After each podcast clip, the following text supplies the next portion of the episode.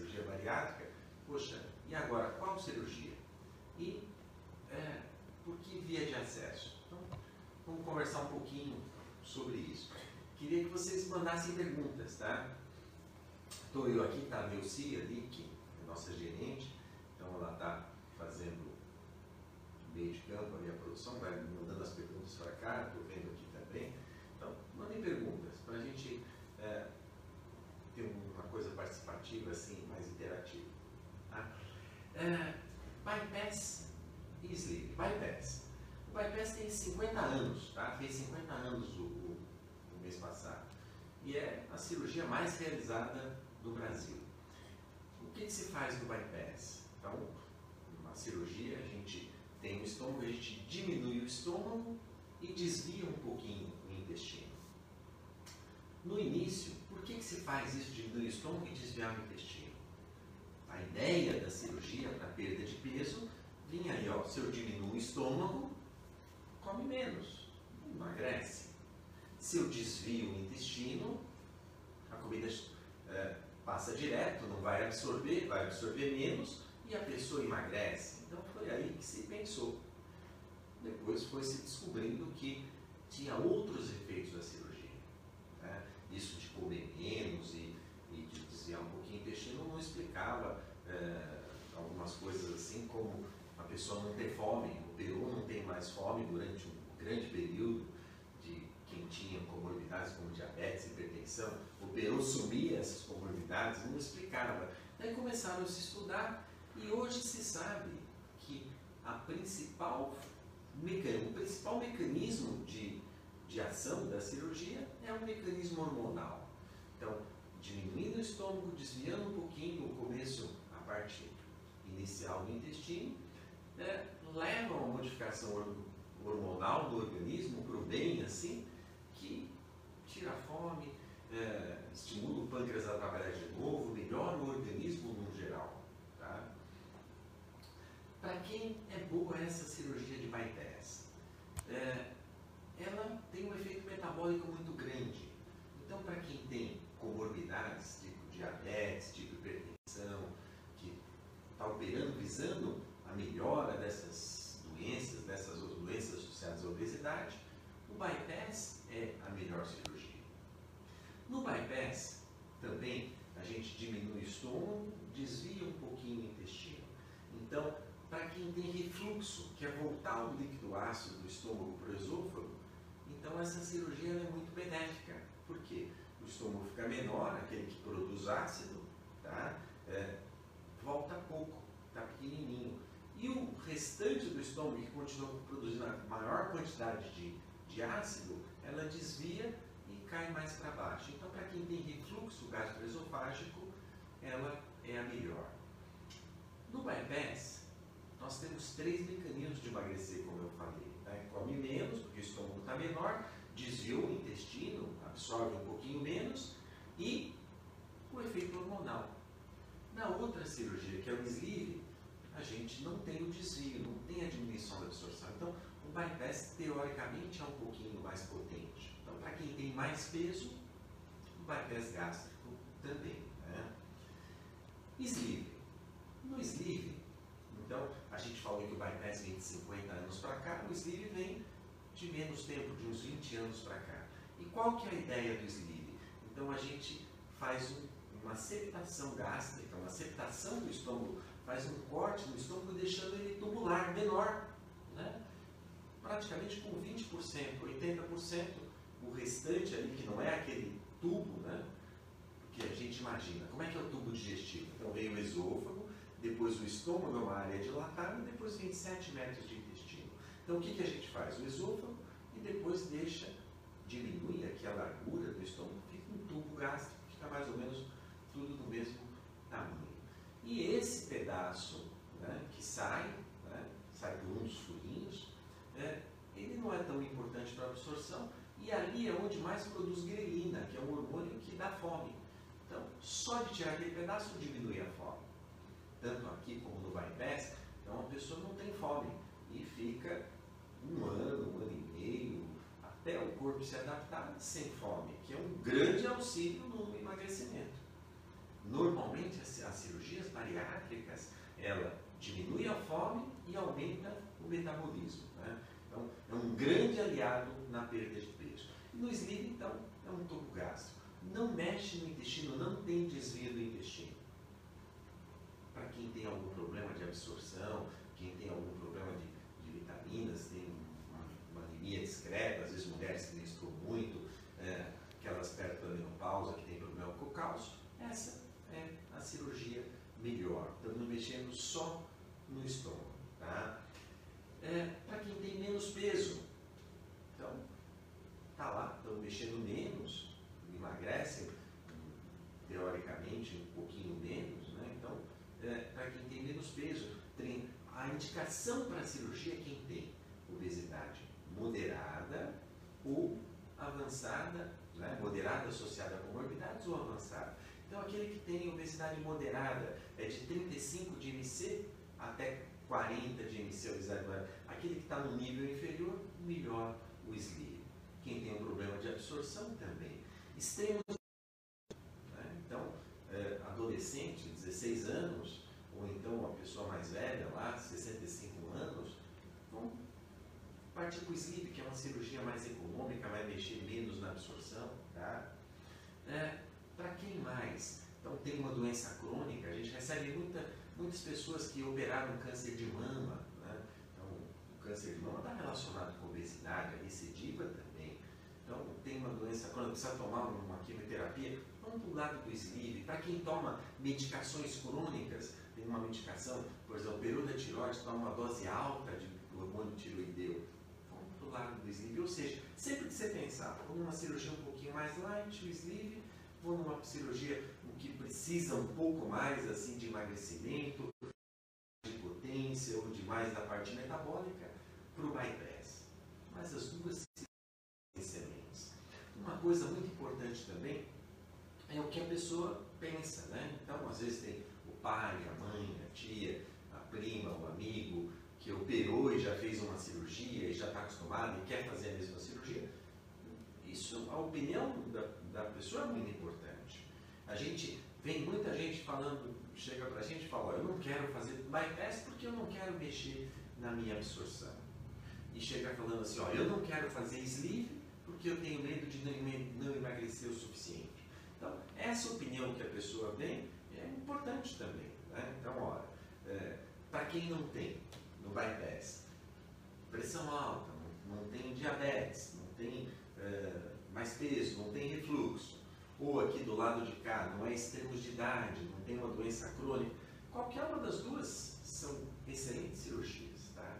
E aí pode-se escolher uma ou outra. Então, bypass sleeve, as duas mais realizadas no mundo, e são fantásticas cirurgias. A gente escolhe ou sugere mais ou menos dessa maneira. Hoje de manhã, então a gente operou, eu e a Karina, fizemos um bypass e um sleeve. Fizemos, né, a gente vai falar de via de acesso, foram os dois robóticas, né, no, no. Então, é, é isso. E via de acesso? Videolaparoscópica ou robótica, tá? Então, é, a cirurgia começou convencional. Nós começamos a operar a cirurgia há 16 anos.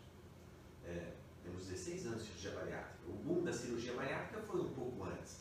A gente não entrou antes porque espera, tem que ser um negócio bom, né? Então, até na hora que comprovou que era uma coisa muito bacana, boa, foi que a gente entrou e de 16 anos para cá começamos a fazer. Já começamos por vídeo, tá? E depois fomos aberta, isso, aquilo. E a cirurgia por vídeo em relação à aberta foi um, avanço fenomenal, né? Por quê? Porque pelo fato de não ter o corte, né? então não tinha dor, a recuperação era muito mais rápida.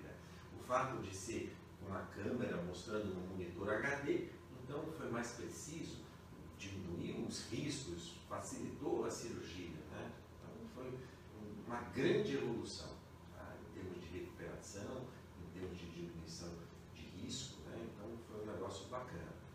E aí nós temos aí nesses 16 anos aí 4 mil cirurgias por videolaparoscopia. E a gente começou 6 anos, de 2014 para cá, fazer cirurgia robótica. O que, que muda na cirurgia robótica? A gente senta num console, né, que tem um visor, em vez de ser HD é 3D, e o robô fica a uma distância ali, uns 5 metros, né? Então, junto do paciente, a gente acopla uns trocáteres, são os tubinhos que, que dá para entrar no instrumento, nos instrumentos que vão mexer no paciente, e a gente mexe com o joystick e o robô, o robô, nome de robô é escravo, né? ele faz o que a gente é, diz para ele fazer, o que a gente mexe aqui, ele mexe lá. Tem movimentos mais precisos. Eu consigo, com o robô, fazer quase todos os movimentos. Na pinça de laparoscopia é um pouquinho mais difícil, tem um movimento mais limitado. Então se torna uma cirurgia mais precisa robô. Tá? Fora isso, a gente tem uma interface é, tecnológica ali. Né? Então, eu estou olhando aqui no visor.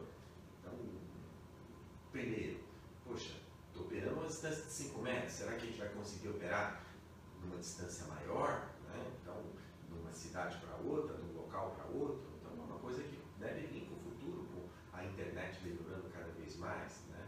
E, fora isso, nessa interface aqui, pode outros cirurgiões experientes darem palpite, é, você vê ali, é, pegar informações, é como se você tivesse ali uma tela no celular, ou no smartphone, ou de um computador, ou um supercomputador, e dá para você estar tá mexendo ao mesmo tempo nesse, nesse intermediário. Eu acho que é a cirurgia do futuro. Então, podendo fazer cirurgia robótica sempre é melhor. Né? Então, eu acho.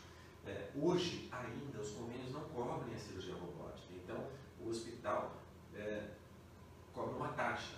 Então, por isso que, digamos aqui, das nossas cirurgias, 10% são robóticas, porque tem essa taxa. Alguns hospitais, já a título de marketing, não cobram a taxa.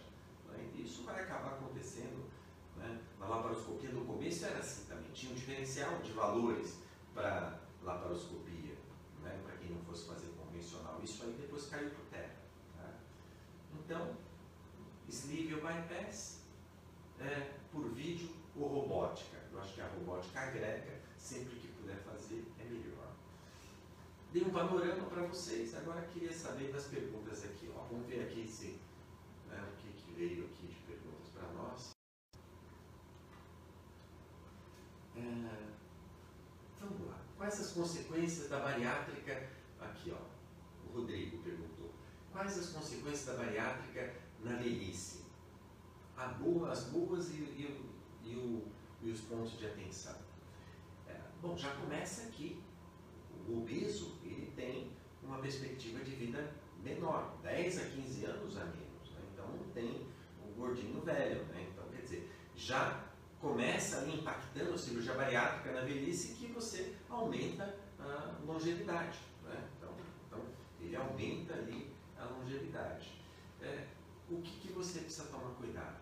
Lógico, cada vez se vê mais a importância da atividade física, da dieta correta, dos músculos, né, para você ter a sua independência no futuro da velhice ali, para você poder se locomover, poder fazer suas coisas, tá? Então, é, eu acho que o impacto na saúde, ele aumenta a, a, a longevidade, melhora as comorbidades, melhora a, maioria das doenças crônicas, você diminuir de peso, estão todas relacionadas com obesidade. E se você se cuidar e ver direitinho ali, a atenção é fazer os exames, tomar as vitaminas direitinho e não abandonar a atividade física, principalmente a musculação. Né? Então é isso aí para velhice.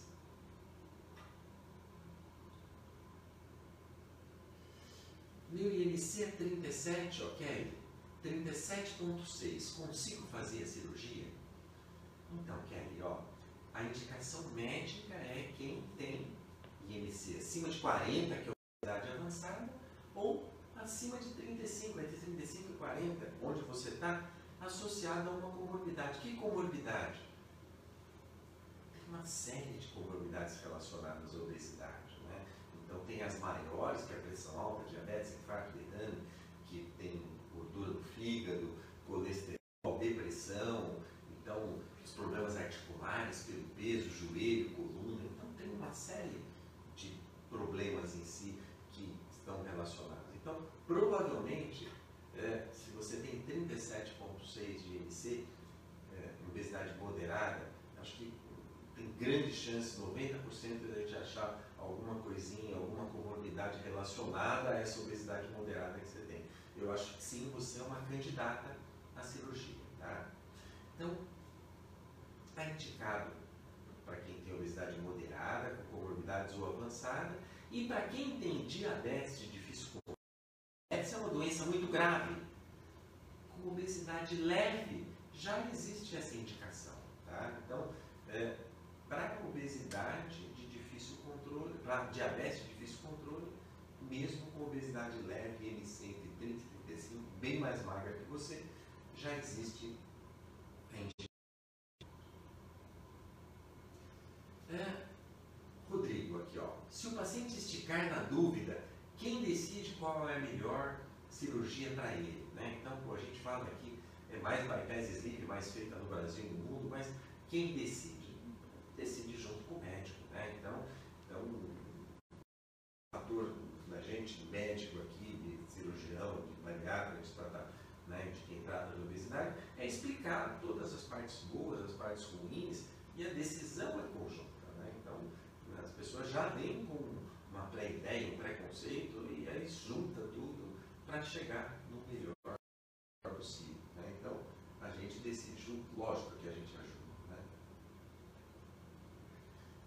Jana, custa fazer a cirurgia sem o plano de saúde? Então, isso é uma pergunta mais particular aqui. Né? Isso varia de hospital para hospital, varia de cirurgia para cirurgia, né? mas isso é ligar com as meninas lá, elas passam.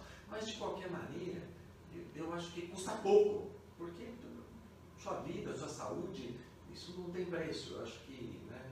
Eu acho que, é, eu acho que a cirurgia é muito, é uma coisa muito boa, é uma coisa muito maravilhosa. Se a gente imaginar, eu sempre falo isso assim, ó, se imaginar que obesidade está relacionada, né? É uma doença crônica, progressiva, está relacionada com pressão alta, diabetes, infarto, derrame, diminui a expectativa de vida, aumenta a mortalidade, tá? E se a gente imagina que é, é difícil perder peso, né? Para quem tem indicação da cirurgia, precisa perder mais que 25, 30 quilos, é muito difícil. E aí você faz um tratamento que faz em uma hora, vai embora no dia seguinte com risco baixo, é muito maravilhoso, né? É fantástico. Então não tem preço que pague isso. Né? Não tem preço que pague. É... Diego, conheço algumas pessoas que fizeram bariátrica e sofrem com um tal de dumping, é dumping, né? Quando comem algo. Isso é normal? Tem algo que o doutor pode recomendar para evitar isso? Parabéns pelo trabalho, doutor Duimec. Opa, valeu, Diego. Então, dumping. O que é o dumping? Né? Então, você opera mais no bypass do que no sleeve. Então, tem dois tipos de dumping. Um precoce e um mais tardio. Né? Então, quando você faz a cirurgia, diminui o estômago né? e desvia um pouco do intestino. A comida chega mais rápida no intestino. E se comer um, um alimento que é mais é, concentrado, mais denso, principalmente doce, né? essa comida chegando no intestino, então essa concentrado osmótico, ele absorve a água e aumenta de volume. E essa distensão do intestino dá um mal-estar. Né? Dá um mal-estar na pessoa. Então dá um, uma palpitação, uma sudorese, né? A pessoa acha que vai morrer, mas não morre. Né? Então é um mal-estar esse dumping. E fica ali um, momentos, né? Então é grave? Não, não é grave, porque ele acaba dá aquele mal-estar, mas acaba passando sozinho. É frequente? Também não é tão frequente, tá? mas ele é bom. Né? Comeu doce ali, passou mal, não, não, não, vai comer o doce de novo. Né? Então, é, se tivesse o dumping antes, quem sabe até não engordava tanto. Quer dizer, então, dumping é isso, esse é o dumping precoce. E tem um dumping tardio. O que é esse dumping tardio? Então, isso é mais relacionado com hipoglicemia. Né? Então, quando você come principalmente coisas é, mais doces, que tem um pico glicêmico alto, é, né, um carboidrato, um doce, sorvete, assim, então aquilo lá conforme você come, então é, estimula o pâncreas a produzir mais insulina. Esse, né, lembra que a gente comentou no começo aqui que as cirurgias é, turbinam, né, produzem hormônios que melhoram a função do pâncreas. Então esse pâncreas está funcionando muito melhor. Então você dá um pouco de glicose, que é o estímulo para produzir insulina, produz muita e acaba colocando todo aquele açúcar para dentro e dá hipoglicemia depois de umas duas horas ali. É, é frequente? Não, é raro, mas isso incomoda. Isso aí às vezes pode ser grave, porque se tiver uma hipoglicemia, dá uma sudorese, uma tonturinha, sensação de esbaio, se estiver dirigindo alguma outra coisa, às vezes pode ser perigoso. O que, que se faz para essas pessoas, essa pequena porcentagem de pessoas que têm essa esse dumping tardio? Então, a ideia é não ficar muito tempo sem comer. A ideia é fazer a coisa correta, não ficar muito tempo sem comer doce, tá? Porque se comer o doce dali umas duas horas, pode cair a glicemia. Vai aumentar a insulina muito e pode cair a glicemia. Então, é isso do, do dumping, tá? Luana, quem fez a bypass tem menos absorção de vitaminas? Então, ó, lembra lá, né? Bypass, diminuição do estômago, um pouquinho de desvio do intestino. Sleeve mexe só no estômago.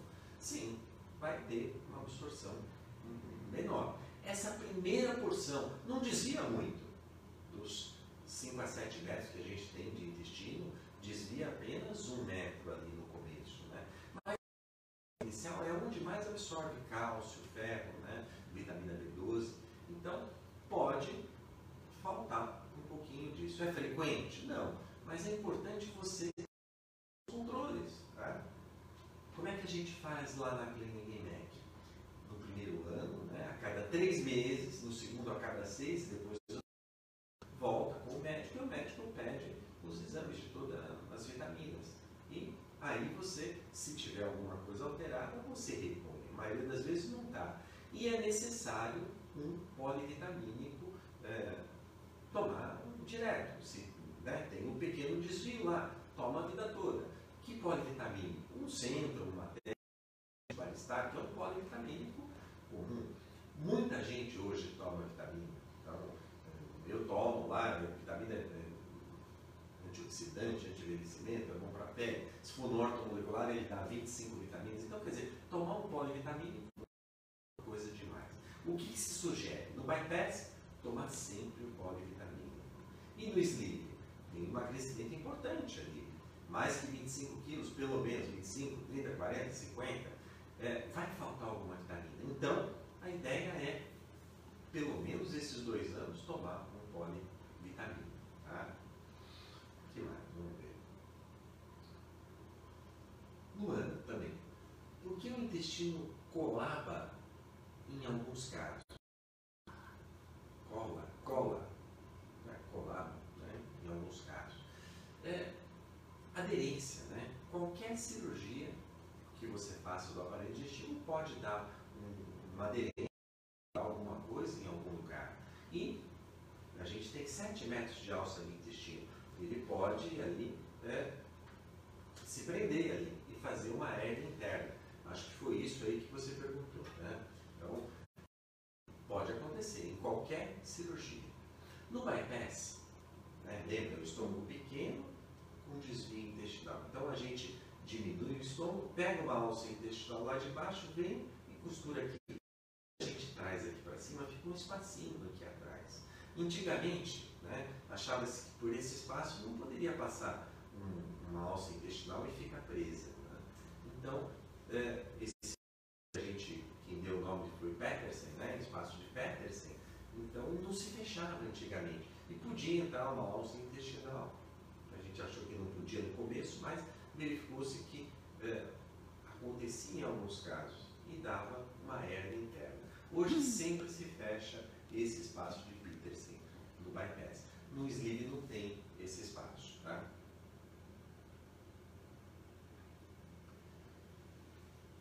Por via oral, consigo suplementar alguma carência de vitaminas? Lógico.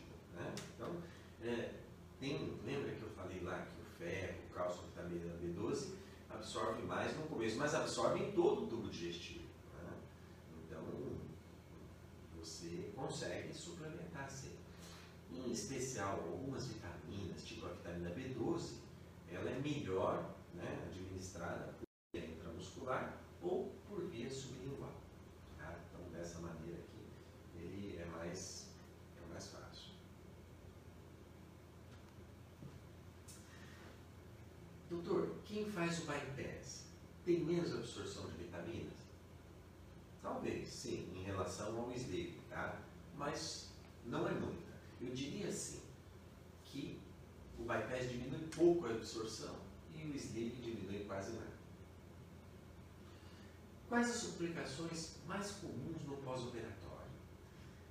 É raro, né? Então hoje o risco de mortalidade, o risco de dar um problema mais sério numa cirurgia bariátrica, então ele foi diminuindo com o tempo. Eu acho que é, a grande evolução foi da anestesia, que a anestesia hoje é muito segura, foi uma evolução também das imagens, dos instrumentos, do manejo do, paciente cirúrgico. Hoje, o risco de uma cirurgia bariátrica nas últimas séries é 0,12%. Igual uma cirurgia, cirurgia de vesícula, cirurgia de apêndice, uma cirurgia de cesárea, que são consideradas seguras. É pequeno, é até estranho, porque não é uma cirurgia simples. É uma cirurgia que você mexe lá no estômago, né? corta, costura, por que um risco tão baixo? Eu diria que é porque é tudo muito controlado. Então sempre se preocupou muito com a cirurgia bariátrica. Então se faz um, um preparo operatório muito extenso, né? com todos os exames, passa pela equipe, passa pelos especialistas. Então, pelos especialistas, o cuidado na cirurgia, o paciente todo monitorado, o anestesista lá do lado o tempo todo. Então, esse cuidado especial, esse, essa programação que faz ter um risco baixo. Eu costumo fazer uma comparação sempre aqui, é, poxa, cirurgia bariátrica é simples? Não, não é simples, mas cobre tudo sempre direitinho. Uma comparação com um voo, né? no avião ali, então está um, um avião lá em cima, né? 9 mil metros de altura, 900 km por hora, poxa, é simples? Não, se cair de lá morre todo mundo. Mas nós temos menos acidente de avião do que de carro, do que de bicicleta, do que de elevador. Por quê? Porque é tudo muito padronizado. Tá? Então, quer dizer, é, o risco é baixo. Quais, é baixo, mas quais complicações podem ocorrer? As complicações que a gente teme mais. Tá? Então, a gente cortou e costurou, tá? e a gente usa um grampeador para fazer a cirurgia. Né? O que é esse grampeador? É uma maquininha de costura. Você aperta um botão, só três linhas de grampo de um lado, três do outro e corta no meio. É, por que, que usa o grampeador? Porque é rápido. E sendo rápido, diminui o risco. Né? Então a gente corta e costura, poderia dar um vazamento. Não é na hora, fístula, que é um vazamento. Né? Não é na hora que ocorre isso. Na hora a gente cortou, costurou, costura por cima, faz um teste ali, põe uma sondinha, um líquido azul sob pressão. Então a gente sabe que não tem nenhum vazamento. Né? termina a cirurgia, fez todas as checagens. Mas não é porque a pessoa está acima do peso que tem uma. que está bem nutrido. Na cicatrização, né, pelo quarto, quinto dia poderia dar um vazamento, a gente chama de. Às vezes tem que ir para o hospital, às vezes tem que é, operar, de tomar antibiótico, então é uma coisa que pode acontecer, mas é raro. Tá? Aquilo que a gente falou lá, UPA 500, mil. E a outra coisa é a embolia pulmonar. Esse não é um risco da cirurgia de obesidade, esse é um risco do obeso, né? embolia pulmonar. O obeso é predisposto à trombose nas pernas. Então, obeso, quem mais? É, fumante, quem usa pílula anticoncepcional, quem é, fica acamado, quem tem câncer. Então, tem algumas coisas que predispõem ter um coágulo na perna, essa trombose, né?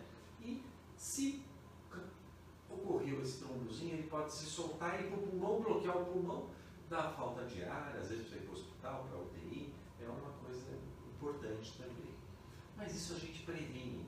Então não me lembro de ter tido embolia pulmonar, porque a gente previne sempre. Como? Usando a meia elástica, fazendo a deambulação precoce, andando logo, chegou no quarto já vai caminhar, né? Então, é, usa o anticoagulante, usa um compressor das pernas durante a cirurgia, né? porque se é para ficar com a, perna parada, que facilita a trombose, a gente faz com que ela se mexa. Então, são essas duas complicações que a gente tem, são raras e são controladas e evitáveis. Tá? É, e no futuro? Essa falta de absorção do bypass pode prejudicar algum tratamento de saúde medicamentoso? É, normalmente, né, que a gente vê no bypass, o que, que a gente vê na cirurgia obesidade? A pessoa para de tomar um de remédios. Né? Então, a maioria das doenças crônicas melhoram com o emagrecimento. Tá? Então, o que eu vejo geralmente é o contrário. Mas ele impacta na absorção o que, que a gente vê com relação aos medicamentos? A absorção não vai ser idêntica a quem não pegou aquele tubo de está modificado. Alguma coisa vai absorver um pouquinho mais, outra vai absorver um mas na grande maioria a absorção é a mesma coisa dos medicamentos. Tá?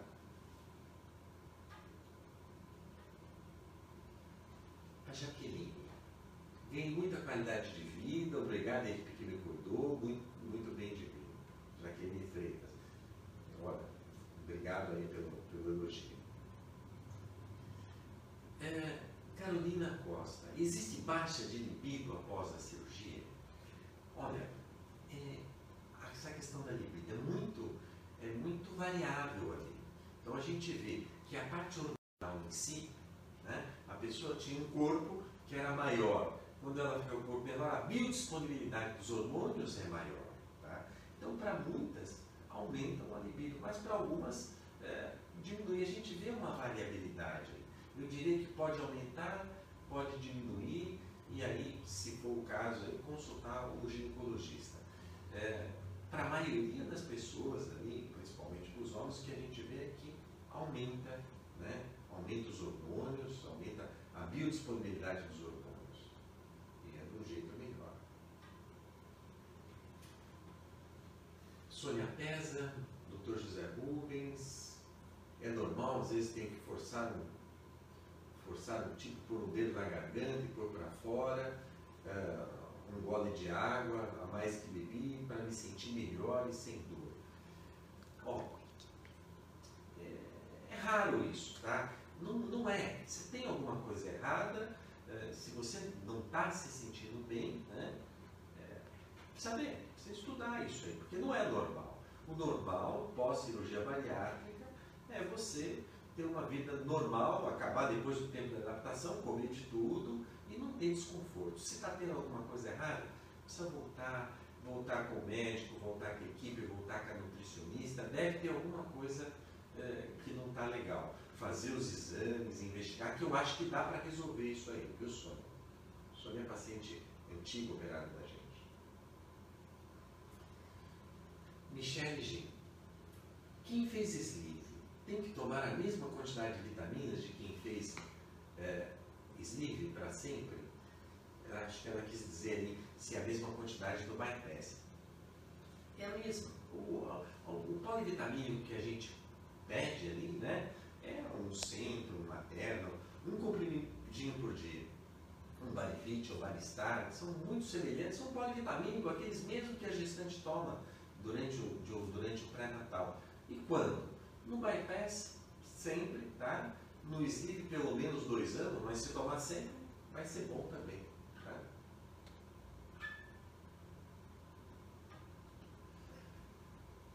Sleep, tá? Aqui, a mesma pergunta.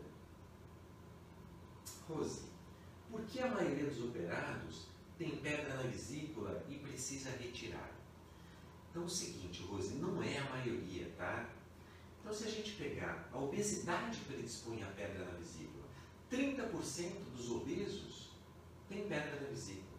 Então, às vezes a gente pede e faz o pede ultrassom sempre de pré-operatório. De cada 10, 3 dos gordinhos vêm com pedra na vesícula. Poxa, daí operou, não vai ter mais a pedrinha na vesícula?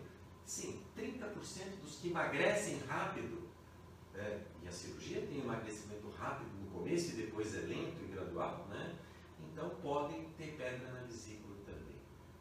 3 de cada 7. Bom, e aí vamos perguntar, e o que, que faz se tiver a pedrinha, né? Se já tem a pedra antes, opera a cirurgia de obesidade quando tiver magrinha, depois de um ano, né? depois de um ano, um ano e meio, quando estabilizar o peso, opera a vesícula. Poxa, qual o risco de ter uma crise de vesícula nesse período? O risco normalmente é de 3% ao ano. Não é tão grande assim. Ele é menor do que você juntar as duas cirurgias e tem um risco maior nessa cirurgia. E se está tendo crise de que a Sônia? A Sônia é paciente operada faz tempo é ruim. Assim, né? Então você fez um bypass e tem um pequeno desvio ali. Eu acho que a alimentação da gente já não é perfeita. Então, mesmo quem não operou, talvez se, se esse beneficiar de tomar o polivitamina. E quem operou e tem um desvio, mais ainda. Acho que não, não deve, não deve, não, você deve começar a reiniciar isso aí e não parar. Vai ser muito bom para você. O estômago desvia um pouquinho o intestino. Sleeve mexe só no estômago. Então diria que o bypass, uma hora para uma hora e meia, o sleeve, uma hora para 45 minutos, para 30 minutos. Então um pouquinho mais leve, mas se for uma pela outra ali, uma hora de cirurgia. Quando eu falo uma hora de cirurgia, é a cirurgia em si, você lá operando, para preparar o paciente. Então o paciente é, vai para o centro cirúrgico, é todo monitorado, pega a veia, é, né, o sensor cerebral, o sensor cardíaco, pressão, entrevista com enfermeira, entrevista com, com anestesista. Né? Então, antes, leva uma hora, uma hora para preparar, uma hora para operar. E depois, mais umas duas horas de recuperação. Então, a cirurgia em si, uma hora, umas quatro horas lá dentro do, do centro cirúrgico. Glenda, Estou fazendo exames pré-operatórios para fazer a cirurgia, porém estou com uma de refluxo. Então, em vez de ser um impedimento, ele é até um estímulo, é até uma indicação para você fazer a cirurgia, porque além de diminuir seu peso, vai resolver o problema do refluxo, que é o grande problema de quem tem a hérnia de ato. É, mesmo para quem, então, existe a cirurgia para a hérnia de ato, você pega o estômago e envolve ele no esôfago. Né? Então você faz tipo uma válvula ali. Só que essa cirurgia, né, é, se tiver que fazer uma cirurgia de bypass depois, ou de sleeve, uma cirurgia de obesidade, ela vai atrapalhar um pouquinho. Então, para quem tem refluxo e já está um pouco acima do peso, uma obesidade leve, por exemplo, se for fazer uma cirurgia de refluxo, ou preciso, o refluxo está me vou fazer uma cirurgia, a melhor cirurgia é não fazer a cirurgia própria, de, é fazer o bypass, que é uma cirurgia que cura o refluxo e diminui o peso. E não vai ter aquele problema de você fazer uma cirurgia anti-refluxo e te, te atrapalhar depois para uma cirurgia de obesidade se você precisar no futuro.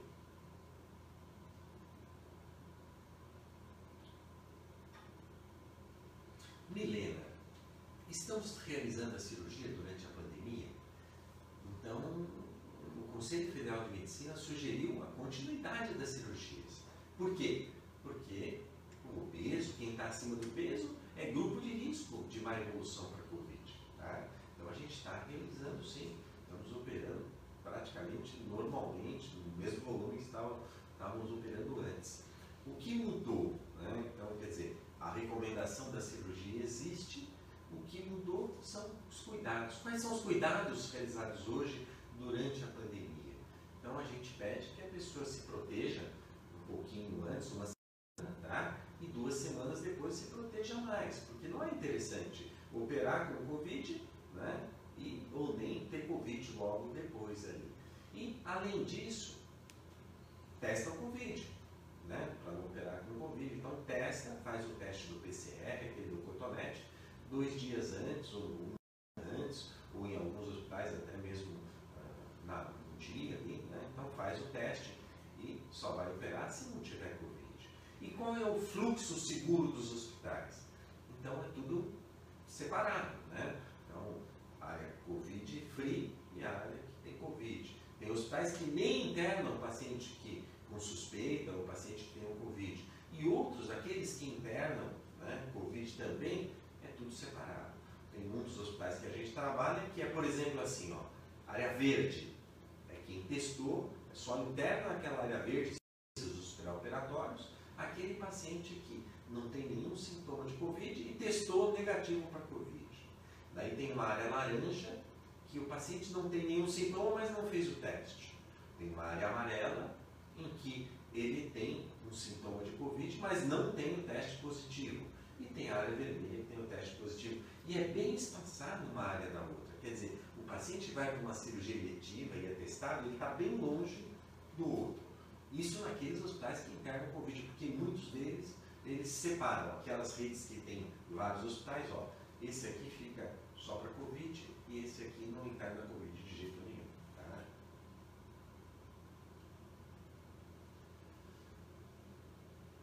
Gostaria de saber, a Glenda, ó, é, quem faz a cirurgia pode engravidar?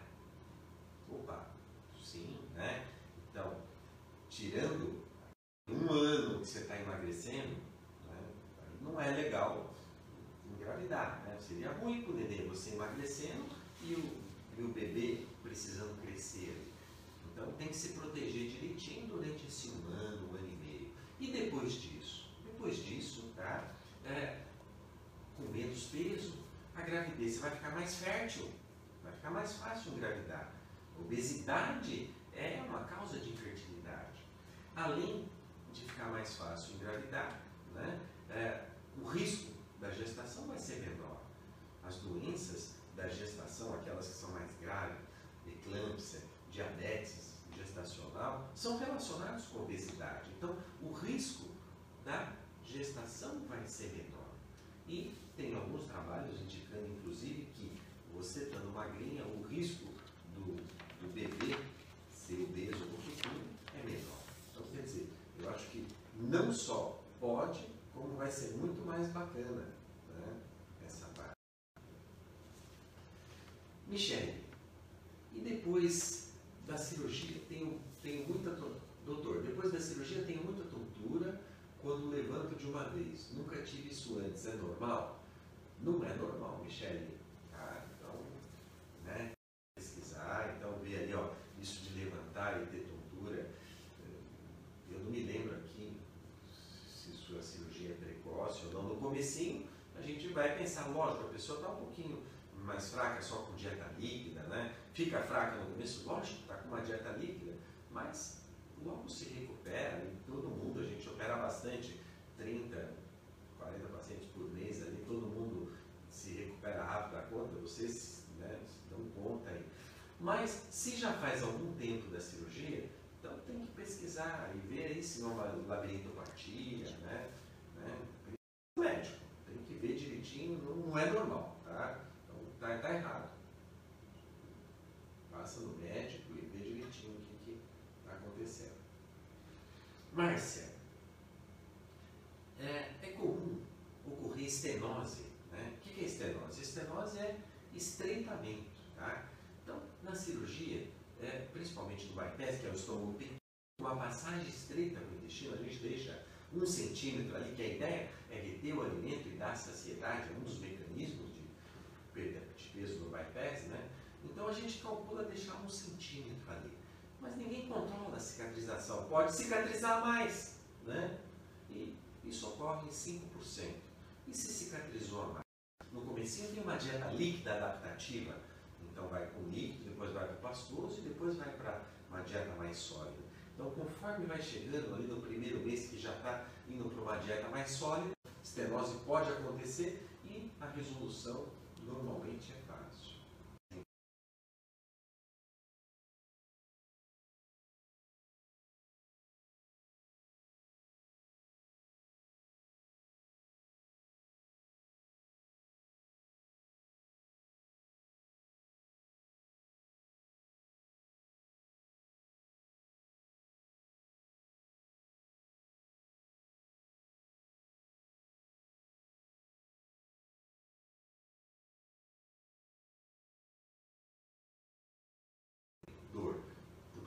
dia para frente, 99%. E no primeiro dia, digamos 50% ali, no, pós-operatório imediato, naquele dia da cirurgia, 50% se queixa, mas é controlável com remédio. Então, dor é uma coisa que eu acho que não tem que se preocupar. Tenho gastrite erosiva e esofagite. Sou indicado, talvez, para o bypass? Tá? Então, gastrite. Tá? Gastrite é estômago sensível. Todo mundo tem ácido no estômago para fazer digestão. Se a pessoa é mais sensível, quando esse ácido aumenta, acaba incomodando. E o que, que aumenta a acidez? Né? Cigarro de forma melhor ir para o lado do bypass. Né? Tá, com 10 minutos ali, ó, as perguntas aqui acabaram, mas eu tenho outras perguntas aqui. Né? Então, que me fazem muito aqui. Ó. É, cirurgia emagrece mais? Bypass ou sleeve? O pessoal vem ali e pergunta ali, né? É, você sabe que a gente vê só, tive paciente que é menos, né? Que emagreceu 70 quilos, 80 quilos, né? Sempre vivendo aquele proporcional do peso inicial. E pacientes de bypass que emagreceram menos. Na grande maioria, o bypass emagrece um pouquinho mais do que o sleeve. Mas é mais importante, né? Tem a parte da pessoa, dela ser disciplinada, de fazer a coisa direitinho, de seguir as orientações é mais importante o paciente fazer ou não a parte dele do que ser bypass ou sleeve em termos de emagrecimento. Tá? Muita gente pergunta, cirurgia robótica é mais rápida? Não. Tá? É ao mesmo tempo ali. Então, é uma cirurgia ali que, devido à visão 3D, os movimentos mais precisos, ela é mais é, mais delicada, mais precisa, mas o tempo é praticamente igual. Né? Então, é rápido nos dois. Tá?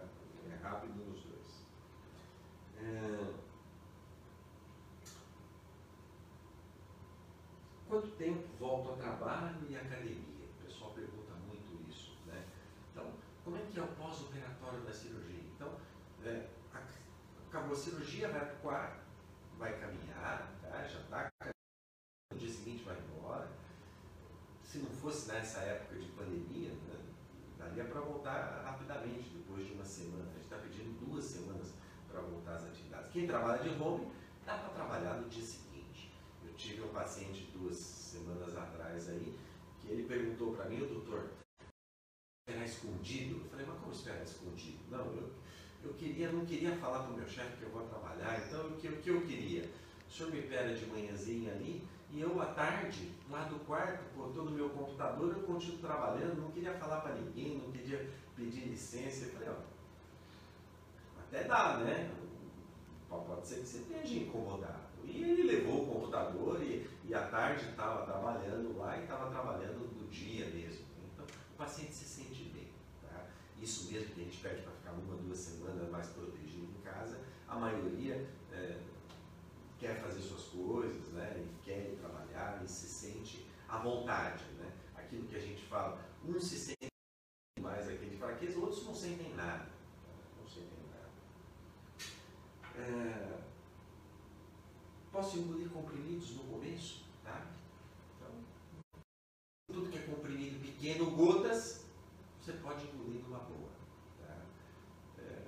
E depois de 15 já fala, mesmo os comprimidos grandes, as vitaminas são grandes, 15, 20 dias, já está passando praticamente qualquer medicamento.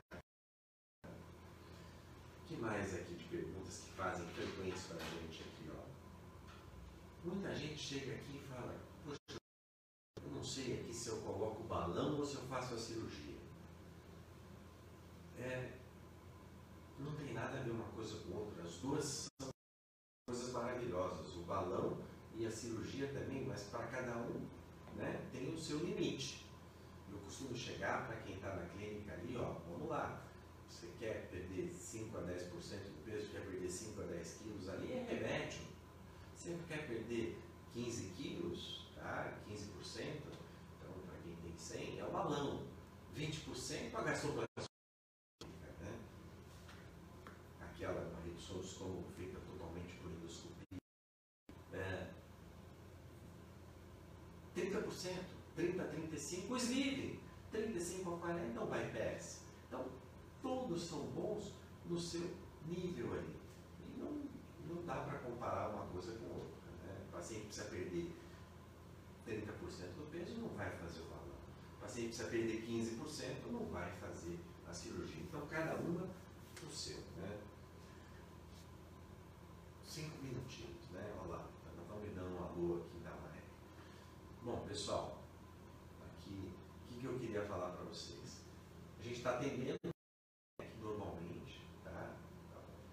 Tem a unidade da Paulista, que nós estamos aqui agora, tem a unidade de Ipiranga. Aqui na Paulista é mais as consultas, lá no Ipiranga tem todos os exames. Estamos atendendo presencial e online